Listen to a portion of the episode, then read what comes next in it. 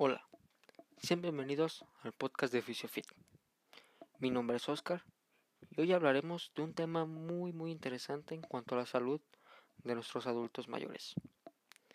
En el capítulo del día de hoy revisaremos el enfrentamiento actual de los artrosis de rodilla basándonos en los reportes disponibles de la literatura actual.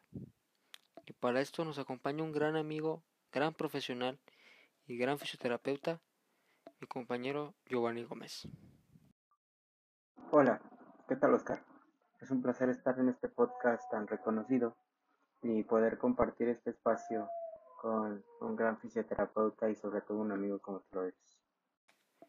¿Qué onda Giovanni? Es un gustazo el que hayas aceptado la invitación y nos gustaría que compartieras con nosotros ese tema que tiene una amplia relevancia en el ámbito de la fisioterapia. Pero bueno, yo, ¿qué te parece si empezamos y nos explicas un poco sobre qué es la osteoartrosis? Creo que sí, Oscar, con mucho gusto.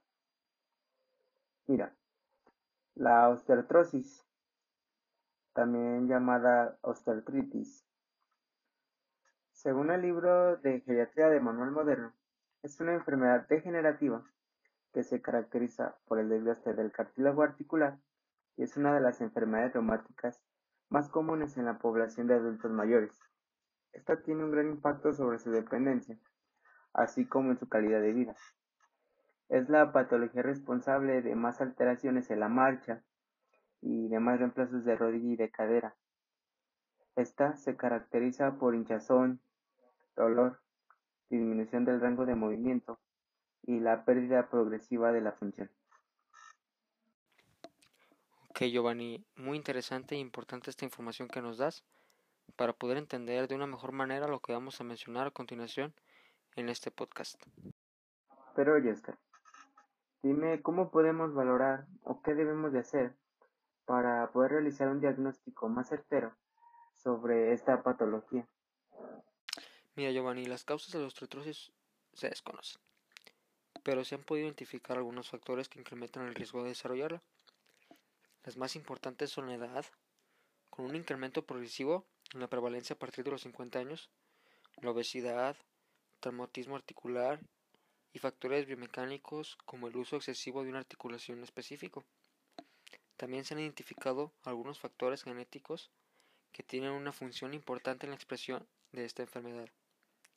Existen además una serie de enfermedades que suelen cursar con osteoartrosis, como las displasias óseas congénitas, hemocromatosis, enfermedad de Wilson, acromegalia, diabetes mellitus, hipertiroidismo, gota, entre muchas otras que podemos encontrar. En un ensayo controlado, Chao Chung Wang y colaboradores encontraron también que la osteoartrosis tiene una relación con la sarcopenia.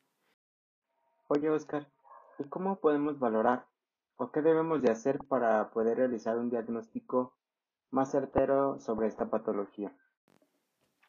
Mira, Giovanni, el diagnóstico de artrosis se realiza mediante anamnesis, exploración física y radiología simple. Se puede realizar una evaluación inicial, la cual consta de la historia clínica y el examen físico. A la exploración física se, se puede apreciar un aumento de volumen asimétrico en la articulación y en ocasiones datos leves de inflamación. Los movimientos de la articulación activos y pasivos producen dolor y crepitación. Pueden encontrarse atrofia de los músculos periarticulares debido a su desuso o inhibición refleja de la contracción muscular. El diagnóstico se basa en el cuadro clínico y se confirma con los datos radiográficos. Y bueno, Giovanni, creo que es momento de hablar de los puntos más importantes del capítulo del día de hoy. Dime, ¿qué nos puedes comentar acerca del tratamiento de esta patología? Bueno, primero que nada, el objetivo del tratamiento de la artrosis es controlar el dolor, mantener o mejorar la movilidad articular y minimizar la discapacidad. Es importante tomar en cuenta que el tratamiento debe de ser individualizado y debemos de considerar la gravedad de la enfermedad, la localización, la articulación que resultó afectada, que en este caso es la rodilla, y la comorbilidad del individuo. La fisioterapia es una parte indispensable en el tratamiento de personas con artrosis de rodilla. El ejercicio es quizás la medida más eficaz para reducir el dolor causado por esta enfermedad, La práctica del ejercicio debe ser de acuerdo a las necesidades de nuestro paciente y considerando las limitantes que éste puede tener. Existen una serie de intervenciones que se han postulado como efectivas para la disminución de la sintomatología y la mejora funcional, presentando evidencia sólida. Según la American Academy of Orthopedic Surgeons, en un artículo llamado Treatment of Osteoarthritis of the Knee, dice que la disminución del peso y la actividad física aeróbica de bajo impacto en, el, en agua y piso está asociada a una estrategia que muestra mejores beneficios en este tipo de pacientes.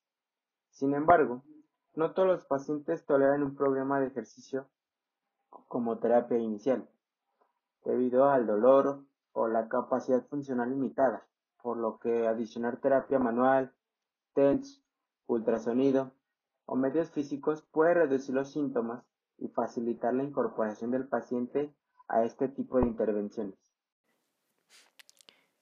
Muy bien, un tratamiento muy muy variado, con muchas herramientas para poderlo realizar. Bueno, yo creo ya para concluir el capítulo de hoy, queremos hacer una, una breve reflexión sobre el problema que es la osteoartrosis de rodilla en nuestros pacientes de la tercera edad. Esta patología genera muchas limitaciones en los pacientes ya que se presenta en una de las articulaciones que se utilizan con más demanda, como es en el caso de la marcha. Es importante dar a conocer los diferentes tratamientos que podemos emplear para ayudar a nuestros viejitos a tener una vejez más óptima y feliz. Además, hay que promover el ejercicio en la población de adultos mayores, así como programas de integración y educación que nos ayuden a prevenir y a disminuir este tipo de enfermedades degenerativas y que favorezcan a mejorar la calidad de vida del adulto mayor.